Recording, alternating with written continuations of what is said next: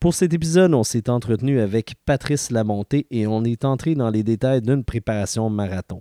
Donc, on a discuté évidemment de c'est quoi une semaine type pour Patrice, mais aussi de tous les à côté, donc musculation, alimentation, sommeil. Ça a été une discussion très, très intéressante. Si jamais vous n'avez pas d'intérêt pour la distance du marathon, c'est bien correct. On vous invite toutefois à aller écouter l'émission qu'on a fait aussi avec Patrice où on parle de motivation et de discipline à l'entraînement. Bienvenue au podcast Les Pas Pressés.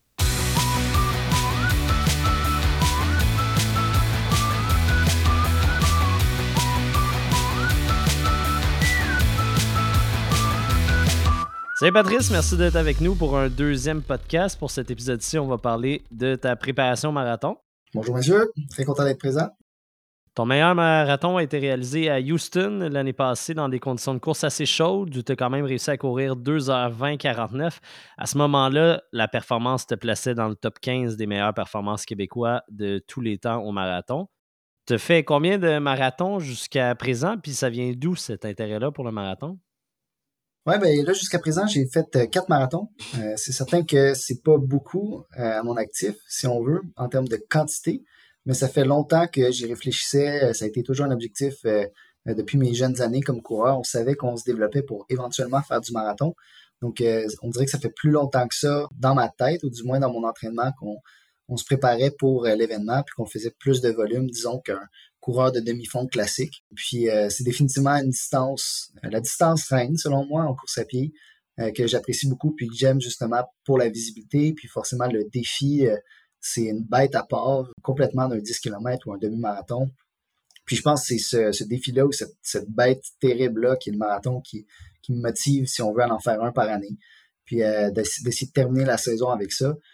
comme étant l'épreuve ultime ou la préparation finale finalement de chaque année tu as parlé de quatre marathons. Est-ce que tu peux nous, parler, nous nommer un peu lesquels, euh, les temps que tu as fait, là, si tu t'en souviens, euh, juste avoir un petit Oui, euh, ben, j'ai commencé à, Montréal, au marathon Oasis de Montréal en 2018. C'était une semaine après avoir terminé ma saison de cross-country.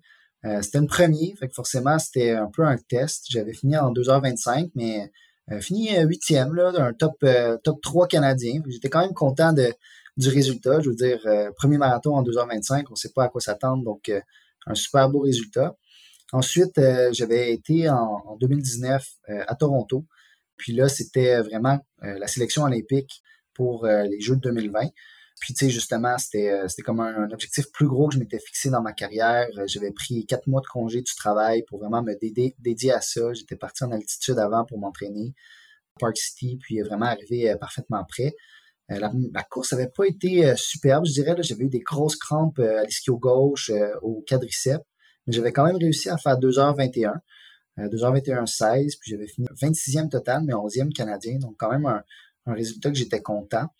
Puis, puis après, vraiment, le, marathon que j'ai préféré, que j'ai l'impression d'avoir le mieux couru, même si c'est pas mon meilleur temps, c'était à Boston en 2021, directement après la pandémie, un retour euh, forcément un peu particulier parce que le marathon de Boston euh, avait été repoussé du printemps à l'automne. Puis aussi, c'était une, course particulière là, où euh, c'était un rolling start où tout le monde partait à des moments différents. Mais j'avais quand même terminé 28e total de la course. Je pense que c'est un, vraiment bon ranking, mais surtout aussi un bon temps pour un Québécois. je ne suis pas certain s'il y a déjà eu un Québécois qui a couru plus rapide en termes de temps que 2h21 à Boston. J'étais vraiment content de, du temps. Puis finalement, l'an passé, euh, à Houston, donc le marathon de, de, Houston au Texas, qui est en janvier. Donc en janvier 2023, j'avais couru 2,20-49. Puis là, vraiment, c'était euh, mon meilleur temps. Puis quand même un bon positionnement en 16e position euh, pour un marathon assez rapide dans des conditions favorables à, ce moment-là de l'année, même si c'était un peu chaud. Ça a été mon quatrième marathon présentement à mon actif te parler des standards olympiques, je sais qu'ils ont beaucoup changé là, dans les dernières années. Euh, je me souviens à l'époque, là, euh, je pense que c'était 2h18 pour ce qualifier 2h18-30 euh, quand on était jeune. C'est ça, là, c'est rendu 2h10, je crois. Là, donc, est-ce que ça reste toujours un objectif ou avec les standards qui ont changé, ça s'éloigne, j'imagine, de plus en plus. Ouais, non, c'est plus un, objectif atteignable. Puis, tu sais, c'est sûr, les standards ont beaucoup changé. il y a eu le scandale de dopage en Russie. Après ça, les standards sont devenus plus difficiles. il y a eu forcément les super shoes qui sont arrivés, qui ont un peu complètement changé le marché aussi. Puis là, maintenant, on voit les temps qui explosent de tout le monde. Tu sais, par exemple, le record canadien avant était de 2h11 quelque chose. Il a tenu pendant 42 ans. finalement, maintenant, le record canadien, ben, c'est euh, rendu 2h05 si, si, je me souviens de Cam Levins. Euh, donc, euh, on est vraiment rendu dans un univers complètement différent. Puis, des gars qui courent, qui courent mieux que le 2h11 de l'époque, il y en a peut-être 4 ou 5 total. donc, au final, on, se retrouve dans une situation où, bon, la réalité n'est plus la même. Puis, tu sais, 2h18 pour moi est encore tout à fait atteignable. C'est quelque chose que je rêve et que j'aimerais accomplir. Puis, je pense que je vais réussir dans ma carrière. Euh, mais bon, le, standard olympique euh, à 2h10 même 2h09, je crois, n'est plus vraiment dans les corps. Donc, euh, c'est plus un objectif de carrière, non.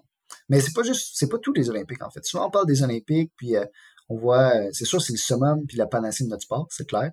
Mais il y a tellement d'autres choses qu'on peut réussir à faire, tu sais, puis de se dire que, bon, c'est juste la, la, pointe de la pyramide des athlètes qui ont la capacité, puis aussi les ressources pour le faire, ou le talent naturel est extrêmement limité. Même euh, si c'est plus un objectif de carrière pour moi, c'est quelque chose que j'ai beaucoup d'autres objectifs que je serais fier d'accomplir puis euh, euh, que je suis content d'avoir à d'autres niveaux. On en a parlé un peu dans l'autre podcast qu'on vient d'enregistrer, mais j'aimerais revenir sur ta blessure. Tu étais en pleine préparation pour le marathon de Valence. Trois semaines ou peut-être un mois là, avant l'événement, tu as eu une blessure au tendon d'Achille tu as pris la décision de ne pas participer au marathon de Valence. Donc, qu'est-ce qui a motivé cette décision-là? Oui, ben, ça fait déjà, euh, tu sais, depuis, euh, même avant le, 10 km de Longueuil, euh, début octobre, que j'avais mal au talon d'Achille, que, que, je traînais ça, disons. Puis c'est un peu difficile dans une préparation marathon parce que forcément, des petites erreurs viennent rapidement dramatiques, dans le sens que, disons, changer de chaussure, un moment normal avec un bas volume, on peut relativement facilement s'adapter. moi, par exemple, j'ai changé de chaussure en plein milieu de ma préparation. C'est là que j'ai commencé à avoir mal au talon d'Achille.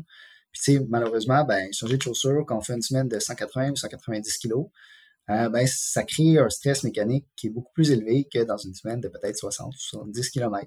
Fait qu'une erreur qui est banale, si on veut, devient rapidement problématique parce qu'on tombe dans une spirale où, par exemple, j'avais de l'inflammation au talon d'Achille, j'étais pas capable de euh, réussir à récupérer, puis finalement lui donner l'espace qu'il avait besoin pour euh, revenir en santé.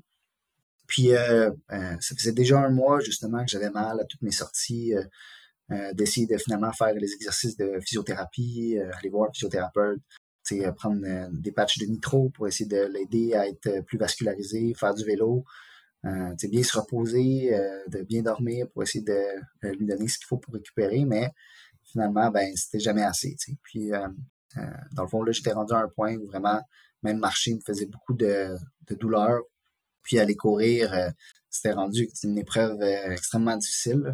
Au final, j'étais un peu comme dans les pires semaines de ma préparation, alors que j'avais le plus gros défi de mon année à, à venir avec le marathon de Valence. Donc, c'était juste sage finalement de se dire, bon ben, on va prendre du temps pour récupérer. On a fait une bonne saison. On va revenir en santé. Puis, ce n'est que partie remise à l'an prochain, finalement tu parles justement que ça faisait quelques semaines, mais je, regardais justement ton Strava, puis des semaines que ça fait mal, ça reste des semaines où tu faisais 130 km euh, par semaine quand même. Je sais que c'est moins que ce qui était prévu, mais ça reste justement un gros stress alors que tu as déjà une douleur. Là. Exact. Puis, au final, euh, pour moi, une semaine à 130 km, euh, ça reste à peu près une semaine à 60% de mon volume. dans le sens que normalement, je fais des semaines de plus 180 km. Euh, dans la préparation, on voulait se rendre à du 200, 205, 210 de pic peut-être. Euh, j'étais sur un, strike euh, de 12 semaines avec une moyenne de 176 km. Donc, au final, c'est certain que même quand on donne du repos puis on lui permet de réussir à avoir moins de stress avec un 130 km dans une semaine, ça reste beaucoup de stress pour un talon d'Achille. Donc, j'aurais pu continuer à diminuer. J'aurais pu essayer de me, juste me rendre à l'événement, mais j'aurais pas été satisfait. Dans le sens que moi, c'est sûr, je le fais pour la performance, puis j'ai envie d'être là pour donner le maximum de moi. C'est pour finalement arriver sur la ligne de départ, puis déjà savoir que j'ai pas pu donner ce que je voulais dans ma préparation. Je préfère euh, tout simplement revenir à la table de dessin, retourner au travail, puis finalement revenir en santé plus rapidement, puis remettre la partie au prochain marathon. Ça te prend combien de temps, justement, une préparation de marathon spécifique?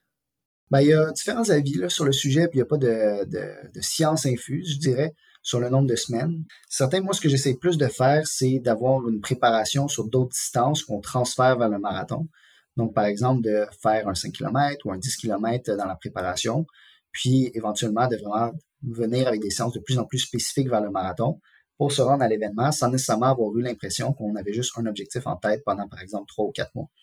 Euh, donc, moi, ce que je te dirais généralement, c'est que je commence à préparer le marathon avec un quatre mois d'avance où je sais que c'est ça l'objectif ultime, c'est vers là qu'on se dirige, mais en ayant d'autres objectifs intermédiaires en chemin.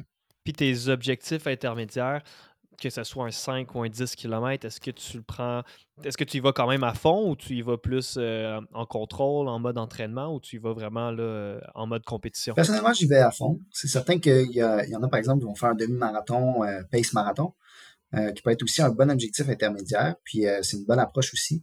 Personnellement, j'y vais plus, disons, avec un, un, 5, un 10 ou un cross-country où l'objectif, c'est vraiment d'essayer de performer au maximum de ma forme cette journée-là.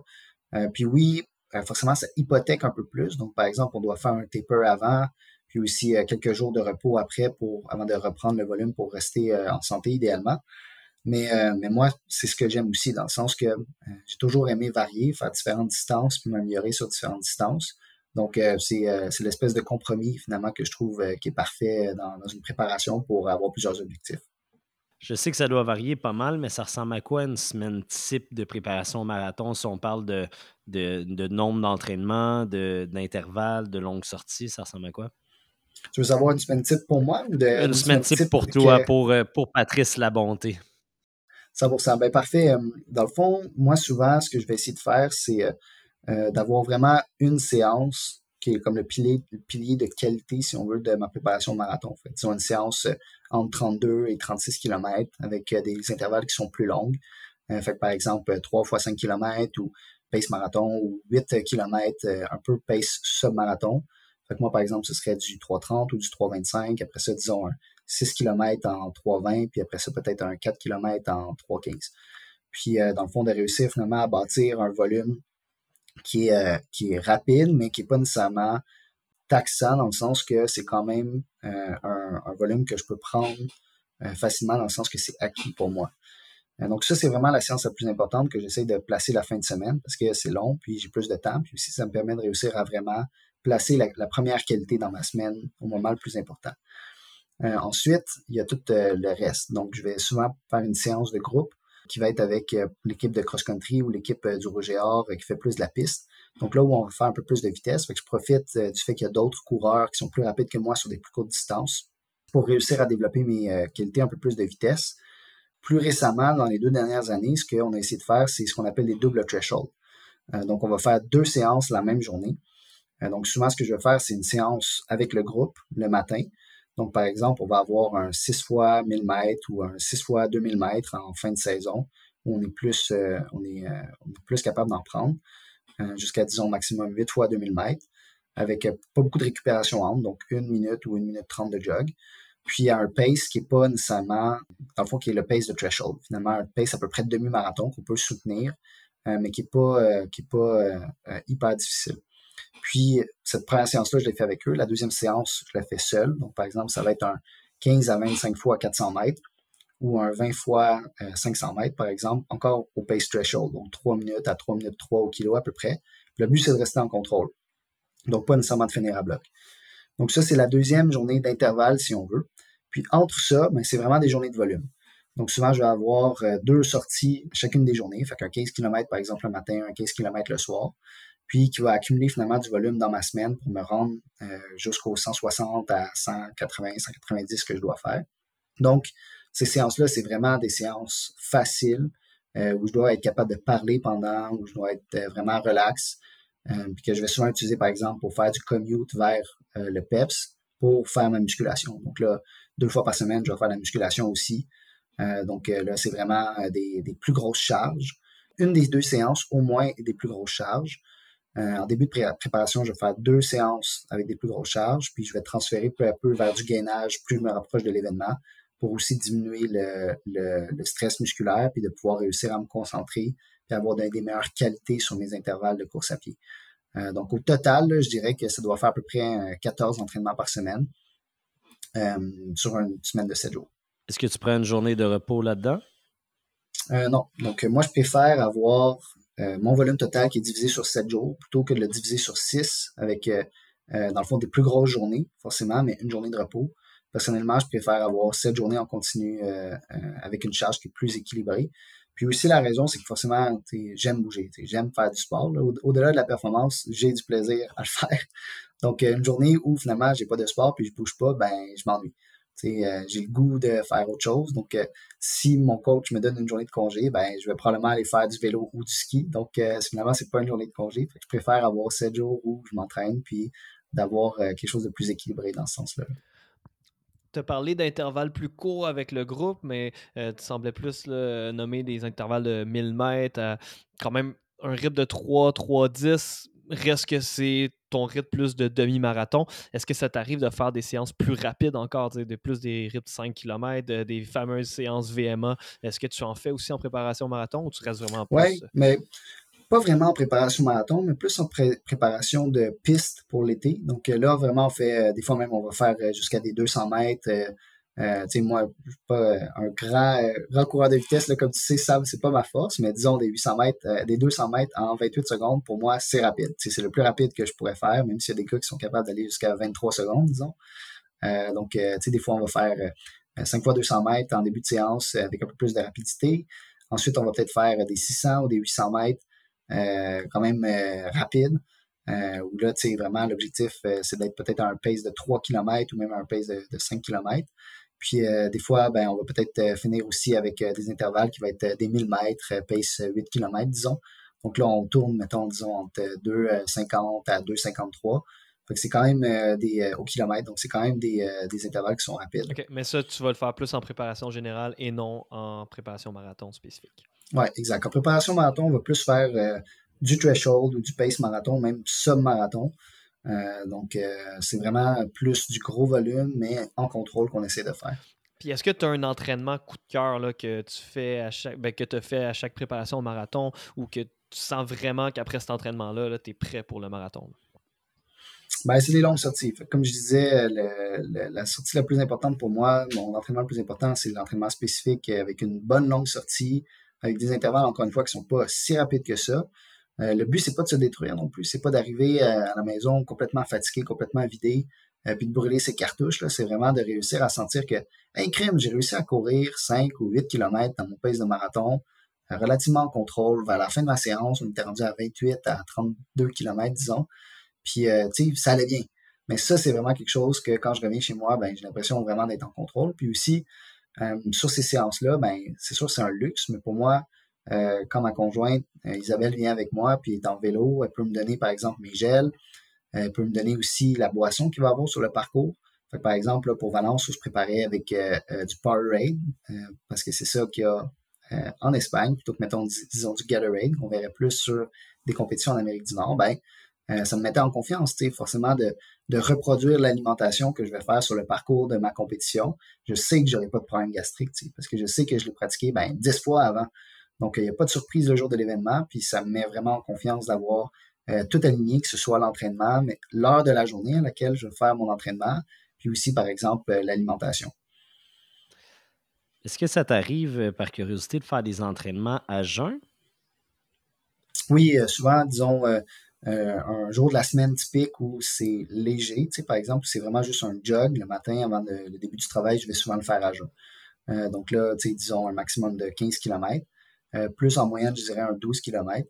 C'est vraiment ça l'entraînement standard à jeun que je vais faire, mais je vais jamais faire des intervalles à jeun. tu parlais que tu faisais donc de la musculation deux fois par semaine c'est de la musculation un petit peu plus en force. Est-ce que tu en fais à longueur d'année pour te préparer à ça ou c'est vraiment dans les moments spécifiques que tu vas intégrer la musculation?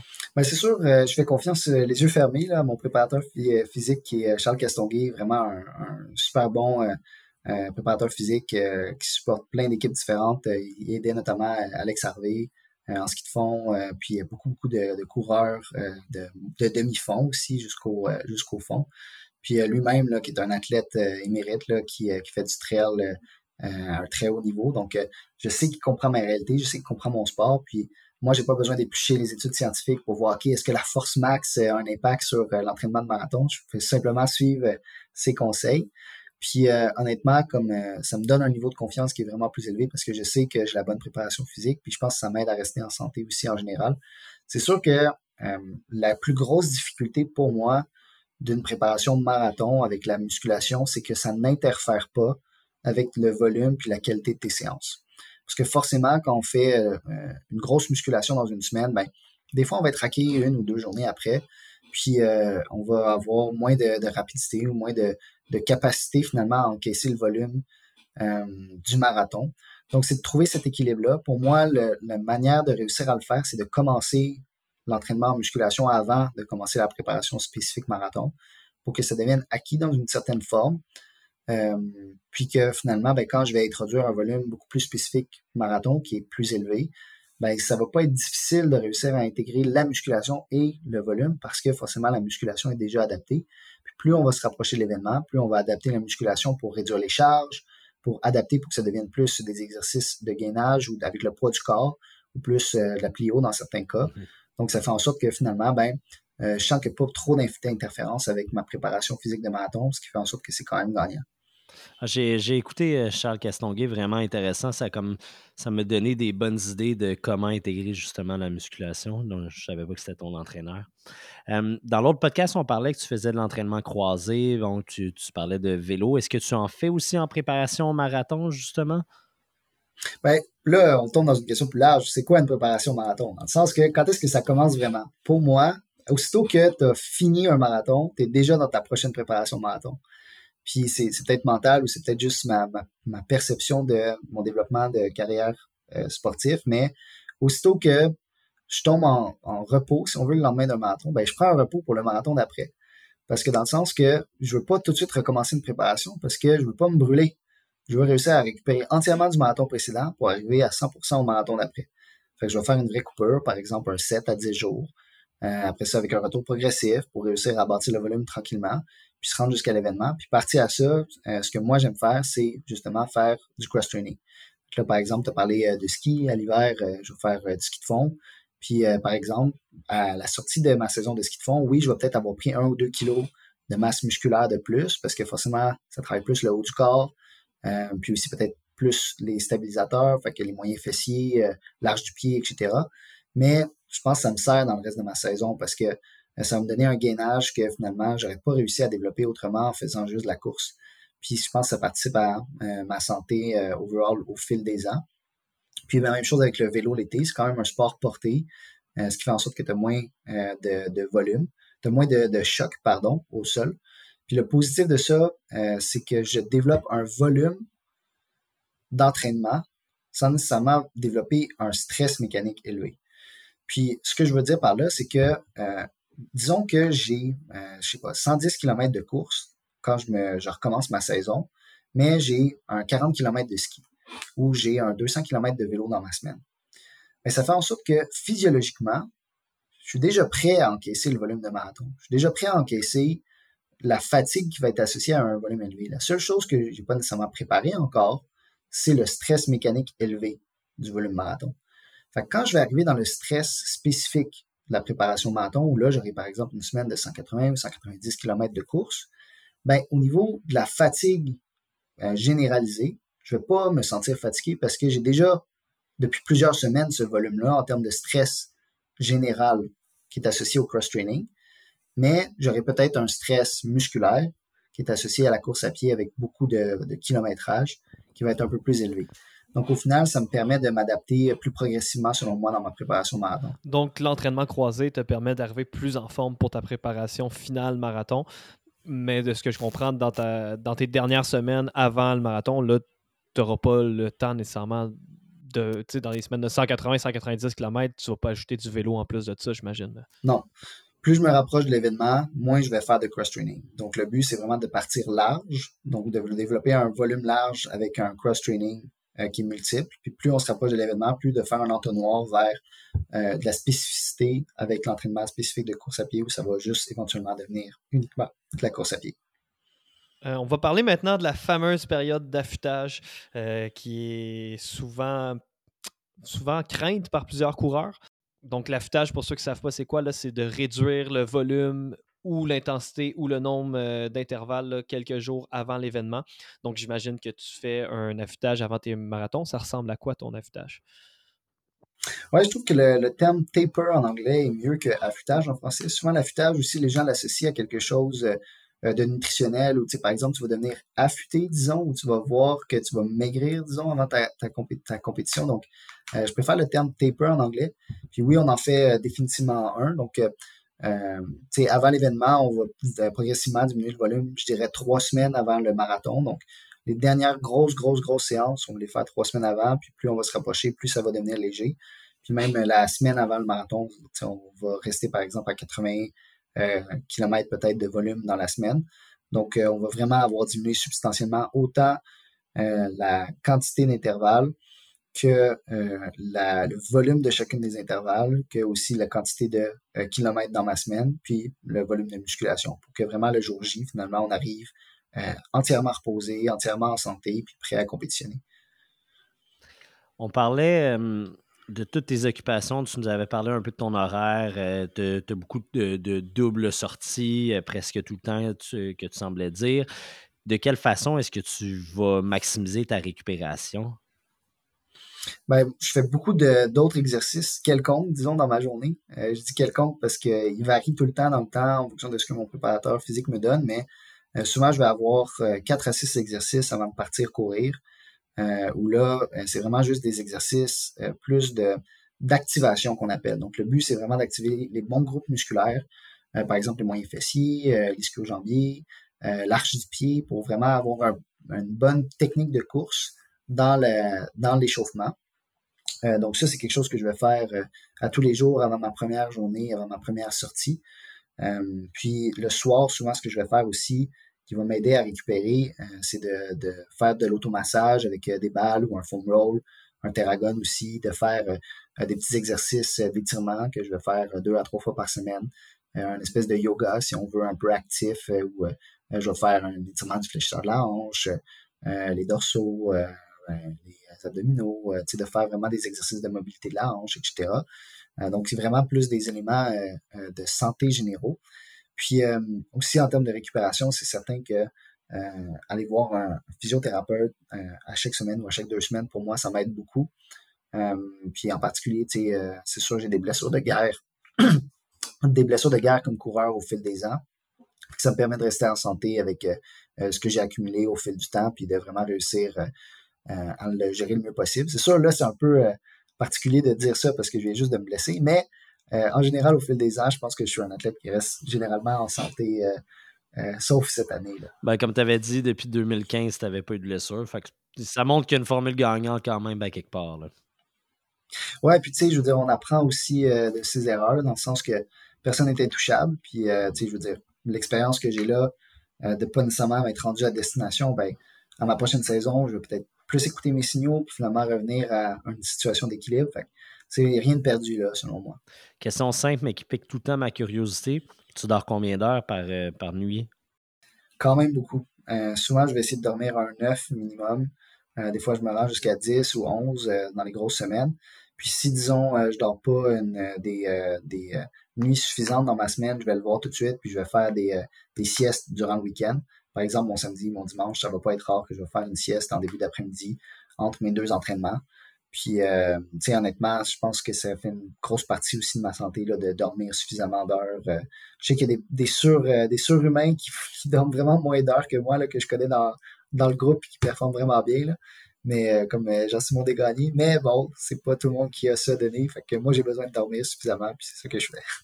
Mais on sait pas, peut-être que s'il dormait plus, il performerait encore mieux. Ah, qui, sait? qui sait? tu as parlé de l'importance de, pratiquer la nutrition en entraînement dans tes longues sorties, pratiquer tes gels, euh, l'hydratation selon le type de Gatorade, Powerade qu'il va avoir au marathon précis. Est-ce que tu peux nous parler un peu plus en détail de ton plan de nutrition le jour de la course? Qu'est-ce que tu vas faire pendant la course? les études sont unanimes que d'avoir un apport élevé en glucides lors d'un événement de longue durée comme un marathon a un impact direct sur la performance. puis je le prends extrêmement au sérieux dans le sens que pour moi, la nutrition s'est rendue un pilier de la performance, puis il faut être capable de maîtriser ça comme athlète, en particulier quand on fait des longues distances pour le marathon. Un peu pour le demi-marathon, mais vraiment pour le marathon. Puis pour moi, euh, c'est pour cette raison-là aussi que le marathon, c'est une bête à part en course à pied, dans le sens que il faut maîtriser euh, des capacités qui sont différentes des autres distances, puis on peut pas juste se fier sur notre réserve de glucides habituelle. Donc, il euh, faut se préparer d'avance puis être capable de réussir à, encaisser beaucoup de glucides. Puis ça, c'est avant l'événement même. À savoir qu'il faut s'entraîner, il faut entraîner son système digestif, littéralement, à être capable d'encaisser beaucoup de glucides. Donc, être capable de s'entraîner en mangeant. Puis euh, ça, ça part longtemps en avance. Puis euh, encore une fois, le cross-training m'aide avec ça, selon moi, dans le sens que, mettons, le vélo, on peut manger davantage ou en ski de fond davantage qu'en course à pied parce qu'il y a moins d'oscillation, il y a moins de choc aussi, ce qui fait en sorte que, on peut absorber en roulant ou en glissant. Donc, pendant mes saisons de cross-training, déjà, je vais commencer à essayer de, manger, en m'entraînant, de réussir à, à, encaisser finalement avec mon système digestif euh, des éléments même des, euh, des, aliments même solides. Puis quand on se rapproche euh, de plus en plus près de l'événement en course à pied, ben c'est certain, sur toutes mes longues sorties, je vais prendre des gels, puis je vais essayer de prendre du liquide quand il y a quelqu'un qui m'accompagne ou juste d'arrêter aux abreuvoirs, puis de m'hydrater pendant mes courses pour essayer finalement de réussir à reproduire ce qui va se, qui va se passer dans les compétitions, même à plus petite échelle, dans tous les intervalles, mais que les équipiers d'entraînement, ils vont le voir. Tu sais, euh, avant la première intervalle, je vais prendre un gel. Euh, souvent, aussitôt qu'on va avoir fini la dernière intervalle, je vais manger une demi-barre ou euh, une barre Nutri-Grain pour réussir à avoir quelque chose dans le ventre, juste pour avoir une meilleure énergie, mais aussi habituer mon corps, encore une fois, à courir avec en absorbant des nutriments. Donc, au final, ça fait en sorte que quand j'arrive le jour de la course, ben, je me, suis pratiqué spécifiquement avec les gels que je, que je mangeais le jour de l'événement, puis aussi avec la même boisson, mais ça fait déjà longtemps que mon corps est habitué à absorber des glucides en courant. Puis euh, forcément, quand on entend des personnes qui ont plus des problèmes gastriques dans les marathons, euh, ça vient peut-être du fait qu'ils ont pris trop de glucides pendant la course ou juste qu'ils se sont pas assez entraînés à absorber cette quantité-là de glucides durant la course. Puis euh, la réalité, c'est que le jour de la course, on est aussi stressé, tu sais on va peut-être avoir un peu moins bien dormi la veille, il va peut-être faire un peu plus chaud qu'on s'attendait. On court plus vite aussi, plus longtemps que ce qu'on fait à l'entraînement. Forcément, ça, c'est des stress sur le système gastrique.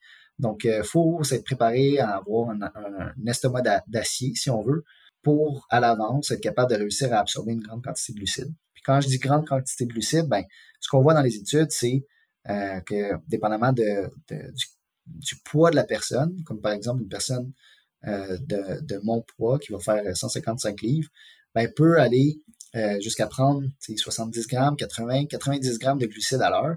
Puis finalement, va avoir une performance qui va être proportionnelle à la quantité de glucides que la personne va être capable d'absorber. Donc, euh, juste pour vous donner un ordre d'idée, c'est beaucoup. Comme moi, c'est par exemple un gel à chaque 6 ou 7 km dans ma compétition. Puis, je cours à peu près en, disons, 3,15 à 3,18 minutes au kilomètre pendant un marathon. Donc, au final, ça veut dire qu'à chaque 18 euh, à 21 minutes, je vais prendre un gel. Donc, c'est, euh, ça va assez rapidement. Quand même, il faut être capable de les absorber, il faut être capable de s'être entraîné à, faire ça pour euh, ultimement ne pas avoir de problème gastrique le jour de l'événement. Puis on parlait de ton plan de nutrition bon, spécifique pendant le marathon, mais le reste du temps, ça ressemble à quoi? Est-ce que tu as des suppléments? Samuel me disait que tu as déjà été végétarien, mais c'est terminé ça?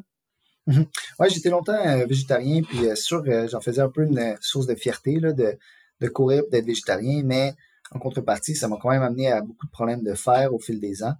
Euh, je devais prendre des suppléments de fer, puis encore maintenant, j'en prends peut-être un à chaque deux jours pour essayer de, en haute saison, pour essayer de équilibrer au fait que bon ben j'ai toujours eu des problèmes de fer dans ma vie, donc peut-être un petit problème d'absorption en général.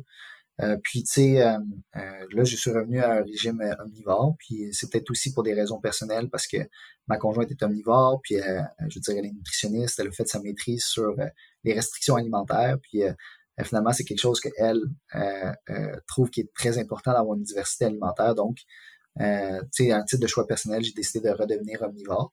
Puis, euh, tu sais, je suis bien là-dedans. Je pense que ça me donne un, bel équilibre aujourd'hui. Puis, ça fait en sorte que maintenant, justement, mon fer euh, va généralement bien.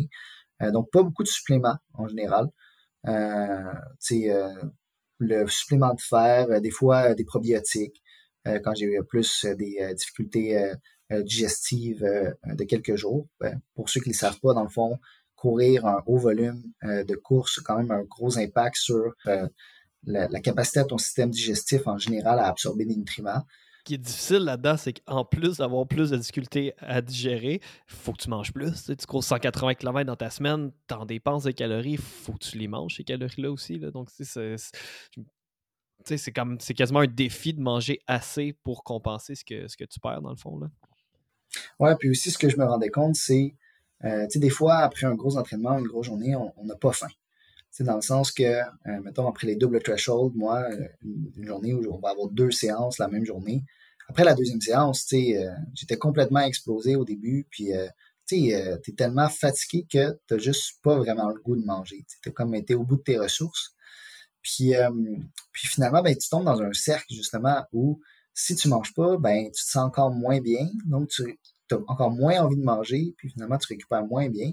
Fait que c'est important de briser le cercle, entre guillemets, rapidement. Donc, souvent, moi, les stratégies que j'utilise, c'est directement après mon entraînement, je vais, je vais manger un petit quelque chose, euh, une demi-barre aux dates ou aux figues, euh, pour réussir à me redonner juste un petit peu d'énergie, à ce que mon système digestif continue de fonctionner. Puis finalement, quand je vais être prêt à prendre un, bon repas, je vais être prêt euh, à le prendre, puis je vais pas me sentir mal déjà ou par exemple de prendre euh, un bon smoothie. Euh, fait par exemple, si dans ma journée, je vais avoir euh, mangé trois ou quatre repas, puis je sens que je vais peut-être avoir encore faim, ben avant de me coucher, je vais prendre un bon smoothie avec du yogourt grec qui va être assez riche en protéines, avec bon des bonnes glucides, des, des fruits mélangés là-dedans, des noix, puis ça fait en sorte que bon, j'ai réussi à avoir vraiment un, bon apport calorique avant de me coucher. Donc, je ne vais pas me réveiller, par exemple, en plein milieu de la nuit parce que j'ai faim. Fait que je vais avoir une meilleure nuit de sommeil. Puis finalement, ben, le lendemain, je vais être plus prêt à repartir. Donc, euh, la nutrition, pour moi, ça a un gros impact, euh, pas juste dans comment je me sens, puis l'énergie que j'ai, mais aussi la qualité de mon sommeil, puis overall, à quel point est-ce que je suis capable d'encaisser dans ma semaine. Définitivement, il va falloir euh, faire un, épisode avec ta blonde pour pouvoir jaser nutrition parce que je pense qu'il y aurait un paquet de choses à dire là-dessus. Mais là, tu, parlais, puis il y a une question qui m'est venue en tête. Est-ce que tu, comptes tes calories ou tu y vas vraiment selon ta sensation de satiété? Je vais complètement sur, mes sensations de satiété. Dans le sens que c'est suffisant pour moi, mon poids est relativement stable. Euh, puis tu sais, j'ai des bons signaux. Euh, donc, quand tu fais confiance à ton corps suffisamment longtemps, tu réussis à quand même bien réussir à interpréter. Puis définitivement, euh, si vous voulez faire un podcast sur la nutrition, je vous inviterai à écouter euh, Isabelle Morin. Là. selon moi, c'est la meilleure nutritionniste au Québec sans aucun billet. Donc, euh, je, vous, la recommande chaudement. Dernière petite question sur la nutrition. Après ça, on passe à autre chose. Mais je trouve ça important d'en parler. La plupart des marathoniens font une surcharge en glycogène, ou c'est appelé un, un, load, là, quelques jours avant la course. Est-ce que tu fais ça? Ça ressemble à quoi de ton côté? Oui, personnellement, je fais un carb load euh, à partir de 48 heures avant. Euh, bon, là, c'est sûr, il y a plein de méthodes, la méthode norvégienne, scandinave. Il peut y avoir plein de complexité là-dedans, mais euh, j'essaie de garder ça super simple, à savoir, bon, tu veux absorber plus de glucides, mais avoir moins de fibres. Donc, je vais par exemple réussir à prioriser du riz blanc, des, des pâtes qui sont simples dans les 48 heures avant, réduire ma quantité de fruits et de légumes, euh, qui sont très riches en fibres. Euh, fait par exemple, je vais peut-être plus prioriser euh, des raisins séchés ou des jujubes plutôt que, disons, des raisins complets, par exemple. Ou la veille, le classique, un bon plat de pâtes la veille de sa compétition, c'est toujours quelque chose de gagnant. fait que c'est le genre de choses que je vais juste adapter un peu dans les 48 heures avant. Puis je vais vraiment le faire plus avant un marathon. Par exemple, un 10 km ou un demi-marathon, je ne vais pas porter beaucoup d'attention à ça. Euh, puis c'est ça, ça va être des petits ajustements sans nécessairement que ce soit euh, quelque chose d'exceptionnellement différent. Puis tu sais, déjà, juste pour euh, le, commun des mortels, là, sans nécessairement être dans le, haut niveau, ben, changer son eau pour du jus dans les 48 heures avant peut déjà faire une très bonne partie du carb load. donc, ça n'a pas nécessairement besoin d'être compliqué, puis d'avoir des ressources exceptionnelles. Par exemple, si on va faire des marathons à l'extérieur de chez soi, on n'est pas nécessairement dans sa ville natale, on peut être à l'étranger, boire du jus, c'est quand même euh, facile à faire, peu importe où on est. puis aussi, même des fois, en fait, c'est peut-être plus sécure, entre guillemets, que de, de boire l'eau du robinet dans un pays étranger. donc, donc ça peut être une technique qui est relativement facile pour réussir à faire son carb load. Puis après, un bon repas riche en glucides la veille peut aussi aider. Mais moi, j'y vais vraiment plus dans une approche dans les 48 heures avant pour être certain d'avoir suffisamment de, de réserve de glycogène dans les muscles le jour de l'événement. Très bon truc, le jus. Je vais définitivement essayer ça à mon prochain. Euh, on va revenir un peu plus là, à la course. Euh, le matin du marathon, ça ressemble à quoi ta routine? ta routine le matin, tu te lèves, qu'est-ce que tu fais euh, jusqu'au moment de la course, dans le fond? Là? Honnêtement, rien de différent. C'est ça le, mot d'ordre. Euh, pour n'importe quel coureur à qui je recommanderais de se préparer pour un marathon, de juste faire la même chose qu'à votre habitude quand vous entraînez chez vous. Parce que si vous essayez de faire quelque chose de différent le jour de l'événement, c'est sûr que ça va mal finir. Ou du moins, les chances sont beaucoup plus élevées. Fait que si vous avez quelque chose à préparer avant votre événement, ça inclut aussi ce que vous allez faire le jour de votre course. Dans le sens que si le matin de votre course, vous faites la même chose qu'à votre habitude, puis à votre habitude, ça fonctionne, il y a des bonnes chances que ça va fonctionner. Fait que par exemple, moi, avant une sortie normale ou un jour normal du matin, ben, je vais manger un bol de gruau avec du beurre de pinot, du sirop d'érable, puis des bananes avec euh, du yogourt grec. Puis c'est exactement ça que je vais faire le matin de ma course. je vais reproduire exactement le même repas, à peu près dans le même temps avant, donc à peu près deux heures avant ma course. Euh, puis après ça, ben c'est forcément euh, un peu différent parce que là c'est le matin de la course, fait qu'il faut se préparer pour aller vers la zone d'échauffement. Souvent, je vais essayer avant un marathon de prendre un hôtel ou un Airbnb qui va être dans un rayon de 5 km du départ de la course. Puis ça me permet en fait de partir déjà entièrement prêt pour ma course, euh, avec mon linge sur le dos, avec peut-être euh, un petit sac pour pouvoir, euh, un drop bag, pour pouvoir mettre, ben, mon, mon chandail ou mon pantalon d'échauffement dedans. Puis, je me dirige directement en joguant vers la, compétition. dans le fond, mon jog d'échauffement, je, le fais en me rendant à la ligne de départ. Puis là, une fois rendu à la ligne de départ, c'est sûr, j'ai l'avantage d'être dans les départs sous élite souvent, sub élite. Donc, ça me permet d'avoir un sas d'échauffement aussi de ne pas être pris dans un choral. Mais euh, que la personne soit prise dans le choral ou pas, là, le, le but, c'est juste d'arriver suffisamment d'avance euh, avant que le euh, se ferme, puis d'essayer de rester actif. Par exemple, si vous êtes pris dans un choral où vous ne pouvez pas bouger, peut-être essayer de sautiller sur place, essayer de faire encore des, des peut-être des, des étirements balistiques pour essayer de rester quand même mobile. donc, même si l'espace est limité, de rester au chaud, échauffé, donc de garder du linge de surplus sur vous puis la méthode, en fait, que moi j'applique euh, depuis longtemps, puis c'est sûr, euh, on a l'air un peu tout croche, disons, en le faisant, mais euh, ça vaut la peine. C'est d'aller dans un, ou de juste prendre des vieux vêtements que vous n'utilisez plus, ou d'aller dans un, thrift shop, puis de juste acheter finalement une vieille paire de pantalons ou un vieux hoodie, puis de l'apporter le matin de la course, puis de finalement de, s'en débarrasser juste avant le, coup de, de départ. On sait que c'est du, du vieux linge ou du linge qu'on va te donner. Souvent, même dans les courses américaines, en fait, il y a beaucoup de gens qui font ça, puis ils ramassent le linge, puis après ça, ils le donnent à des encans euh, ou à des, des, charités. Donc, au final, ça fait un don en même temps euh, que d'aller à sa course, puis ça vous permet de rester échauffé jusqu'au euh, coup de fusil, dans le fond, au départ.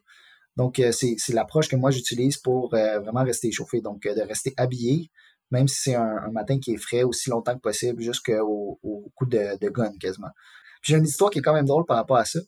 Euh, j'avais été euh, à Toronto, puis je pense que c'était. Il avait joué contre les Blues la veille euh, au hockey.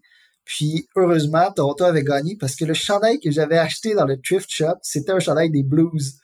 Puis là, je courais vers la ligue de départ, puis je savais pas en fait quel était le résultat du match de la veille. Puis là, je joguais, puis je me demandais si tout le monde dans la ville, en ce moment, avait envie de m'arracher la tête parce que j'avais le chandail de l'équipe adverse, ou si tout le monde se disait que j'étais juste un bon vieux perdu qui avait pas mis le bon chandail. Mais finalement, euh, euh, tout s'est bien passé. Toronto avait gagné la veille, donc euh, il n'y a pas eu de problème. Est-ce que tu t'es fait huer sur le chemin? Non, ça a bien été finalement. Mais euh, j'ai eu un petit moment de panique quand j'ai réalisé que le match de la veille était contre les Blues.